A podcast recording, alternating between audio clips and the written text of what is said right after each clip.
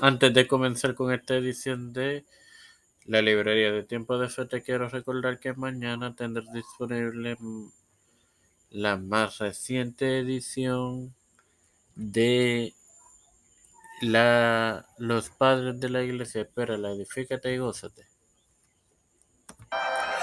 Este es quien te habla y te da la bienvenida a esta nueva edición de tu podcast de la librería de tiempo de fe, que es la novena, este hermano Mario Maxo, donde te presento el cantar de Débora en la serie sobre los jueces En el capítulo 5 de Jueces encontramos el cantar de Débora, el cual es un himno de victoria cantado por la jueza y Barak como resultado de la derrota de los enemigos cananeos por parte de algunas de las tribus israelíes.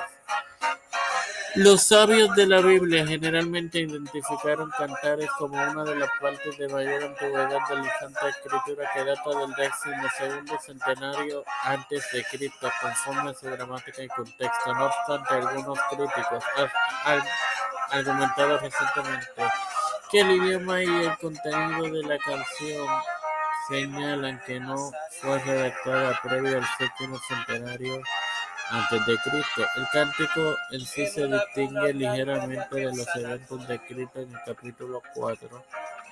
El cántico alude a seis tribus participantes, las cuales son Efraín, Benjamín, Maquil, Zabulón, Isaac y Neftalí, en desacuerdo a las dos del versículo 6 del capítulo 4 las cuales son de y Zabulón y tampoco alude al rol de Javín.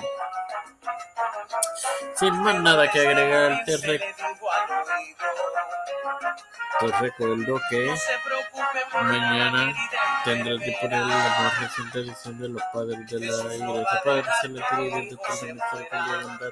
Estoy eternamente agradecido por otros días de vida, al igual que el privilegio de tener el texto publicación de la Cristo en la cual me educo para predicar.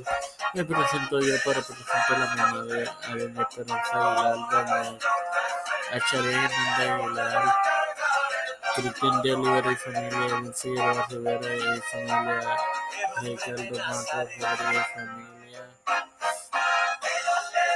Eh, Daniel Portela y familia. Edwin y familia, de Jorge Eh, Víctor Colón, Félix Rodríguez Fernández, Pedro Pérez Fernández Kamala Harris, Nancy Pelosi, José Luis Dalmao, Santiago, Rafael Hernández Montañez, Jennifer González Colón, todos los líderes de gubernamental nombre del Padre, del del hermanos.